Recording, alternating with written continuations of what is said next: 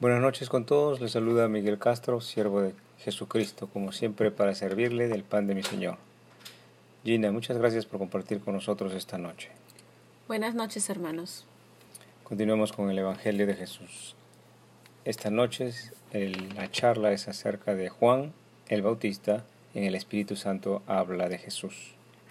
Vimos en la charla pasada la diferencia entre la purificación ceremonial y la purificación que viene del poder de la presencia del Espíritu Santo en el hombre. Y habíamos dicho que solamente Cristo puede darnos este regalo, la presencia del Espíritu Santo, el Espíritu Santo sobre la carne. También habíamos hablado de cómo es que todos debemos esforzarnos en esta purificación espiritual de la mano del Espíritu Santo, manifestada, por ejemplo, en el perdón y en el amor a los enemigos, todo esto con el poder de Dios, ¿verdad? Continuemos leyendo el Evangelio en la, en línea del tiempo. Oremos. Padre Celestial, te damos gracias continuamente, Señor, y venimos a ti continuamente también, viendo nuestra falta de sabiduría, viendo nuestro pecado y alejándonos de él continuamente, Señor, esforzándonos en ser como tú y en tus enseñanzas y en el ejercicio vivo de tus enseñanzas, Señor. Ayúdanos, ten misericordia con nosotros y danos de tu paz. Leemos el Evangelio en el nombre del Padre, del Hijo y del Espíritu Santo. Amén. Juan 3 del 31 al 36. El que de arriba viene es sobre todos. El que es de la tierra es terrenal, y cosas terrenales habla. El que viene del cielo es sobre todos.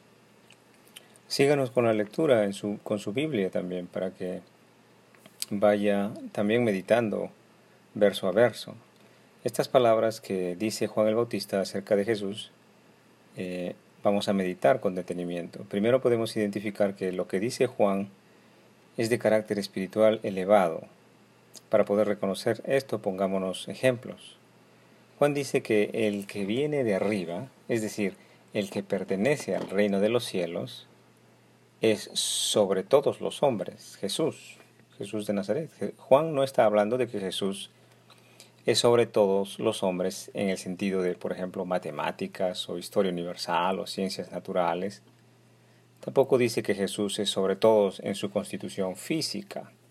Jesús también tiene la naturaleza humana como todos nosotros.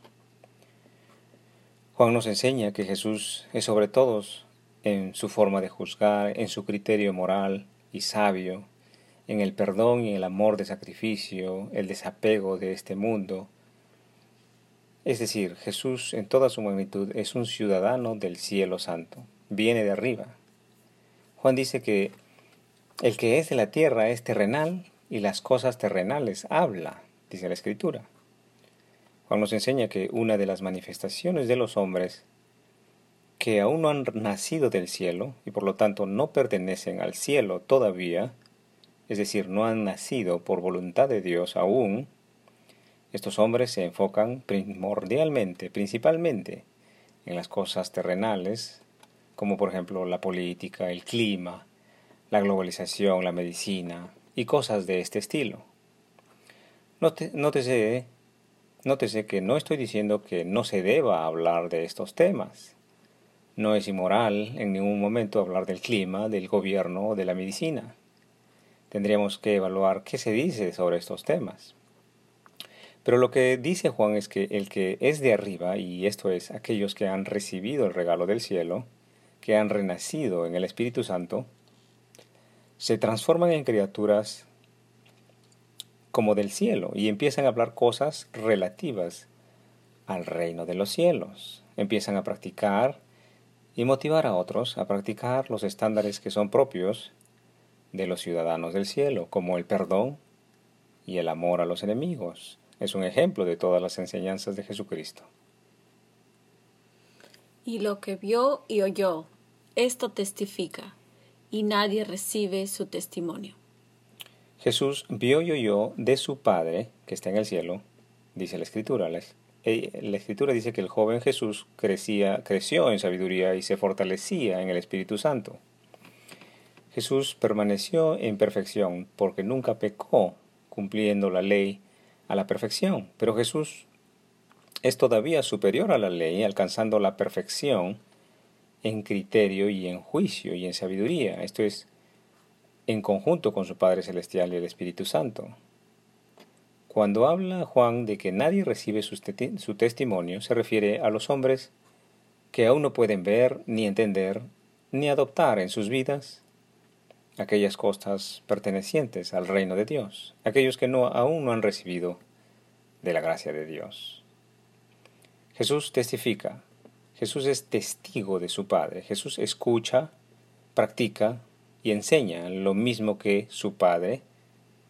Y Juan nos enseña que los hombres que no han nacido del Espíritu no reciben su testimonio, que también qué significa de que no adoptan, ni entienden, ni practican lo que Jesús practica y enseña, para lo que vino a la tierra. El que recibe su testimonio, éste atestigua que Dios es veraz. Si una persona practica la mentira, la inmoralidad, el desamor y el odio, esta persona da testimonio, testifica que Dios no existe, que lo que Dios dice no es verdadero. Dios no vive dentro de los muertos, espiritualmente hablando. Sin darse cuenta, la persona que no practica las palabras de Dios estaría manifestando, estaría testificando que lo que dice Dios no es digno de ejercicio, no es digno de práctica ni de enseñanza. Juan nos dice de que los que recibimos, aceptamos, aprendemos, practicamos y enseñamos lo que Dios enseña, lo que Jesús enseña, atestiguamos, es decir, somos testigos prueba y manifestación de que lo que de que Dios es verdadero, es decir, que lo que Dios practica, como el perdón y el amor a los enemigos, son estándares verdaderos propios del reino de los cielos. Pongamos un ejemplo, si usted aprende, practica y enseña el perdón y el amor por los enemigos, entonces sus atributos, los atributos de Dios, existen, están vivos y dan prueba de lo que es verdadero, es decir, el carácter de Dios, de lo que Dios practica y enseña. Porque el Dios, el que Dios envió, las palabras de Dios habla, pues Dios no da el Espíritu por medida.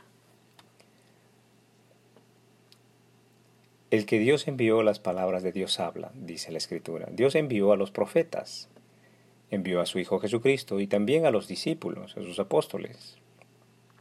Y también envía hoy en día a muchos hombres comprometidos con lo verdadero. Todos los que, todos los que están en el Espíritu de Dios hablan, como enseña Juan el Bautista, hablan las palabras de Dios, los consejos de Dios y la sabiduría de Dios. Nótese que la Escritura dice que al que Dios envía, es decir, a las personas que están en el Espíritu Santo, porque Dios vive en ellos, hablan las palabras y los consejos sabios de Dios, no como teoría, no como una corriente filosófica o como un pensamiento aleatorio, sino que los enviados de Dios hablan lo que han escuchado, lo que han aprendido, lo que han ejercitado y lo que han practicado lo que han recibido del Maestro Galileo a través del Espíritu Santo. El Padre ama al Hijo y todas las cosas ha entregado en su mano. El que cree en el Hijo tiene vida eterna, pero el que rehúsa creer en el Hijo no verá la vida, sino que irá de Dios, sino que la ira de Dios está sobre él. Juan el Bautista enseña también en el Espíritu Santo que todo ha sido entregado en las manos de Jesús. El que cree en Jesús no solamente cree que Jesús resucitó de los muertos, pero antes de resucitar de los muertos, los que seguían a Jesús tuvieron que creer en sus enseñanzas, como el amor a los enemigos y el perdón, ser autocríticos de la hipocresía de los hombres y sus instituciones religiosas. El que cree en Jesús también cree, además de la resurrección, en sus enseñanzas. y las practica y las enseña. Si usted cree que Jesús resucitó, pero practica el chisme, la mentira y el hablar mal de la gente, pregúntese, ¿estará el Espíritu Santo dentro de, usted? Recuerde, la prueba de la existencia del Espíritu Santo es una persona, eh, eh, la prueba de la existencia del Espíritu Santo en una persona es por la capacidad del Espíritu Santo de operar en ella, en esta persona, como Jesús. Y es este Espíritu Santo quien resucitó al Señor de vuelta a la vida. Si decimos que Jesús resucitó, pero practicamos la mentira, el desamor, el rencor, pregúntese, ¿resucitará el desamor y la mentira con usted para vida eterna? Con amor se lo digo, para que se arrepienta y le pida a Dios que le dé del Espíritu Santo para operar a semejanza del Salvador. Jesucristo, llamado también la resurrección y la vida. El que cree en el Hijo tiene vida eterna, pero el que rehúsa creer en el Hijo no verá la vida, dice la Escritura, sino que la ira de Dios, el juicio de Dios, está sobre él. El que rehúsa creer en lo que Jesús enseña y practica lo que él mismo cree, como la mentira, el rencor, el resentimiento, el desamor, la vanidad y la codicia, por ejemplo, no puede ver la vida, es decir, que no ha recibido vida. Y la vida es Jesús, es el Espíritu Santo. El hecho de no haber recibido el regalo del cielo, la gracia de Dios, el Espíritu Santo, determina que aún los que no se han arrepentido y no han entregado su vida a Cristo, aún están expuestos a juicio, como que están bajo juicio y condenación, no solamente en este momento, sino también en el juicio final recibirán juicio justo por sus obras. Pongamos un ejemplo. Si entre dos hermanos uno recibe un regalo que no tiene precio y que ninguno de nosotros merece, que es la capacidad de perdonar setenta veces siete y amar a los enemigos. Y el otro hermano no recibe este regalo, capacidad del Espíritu Santo. ¿Podrá entender el primer hermano que recibió gracia de Dios? Pero el segundo aún no ha recibido regalo, porque no se ha arrepentido, y por lo tanto el rencor, el resentimiento en su corazón son parte del juicio y del yugo que cada uno recibe en su vida por no haber creído en la enseñanza de Cristo. Muchas gracias por su tiempo. Hasta aquí hemos meditado la Escritura. Que el Señor nos permita seguir sirviéndole el día de mañana.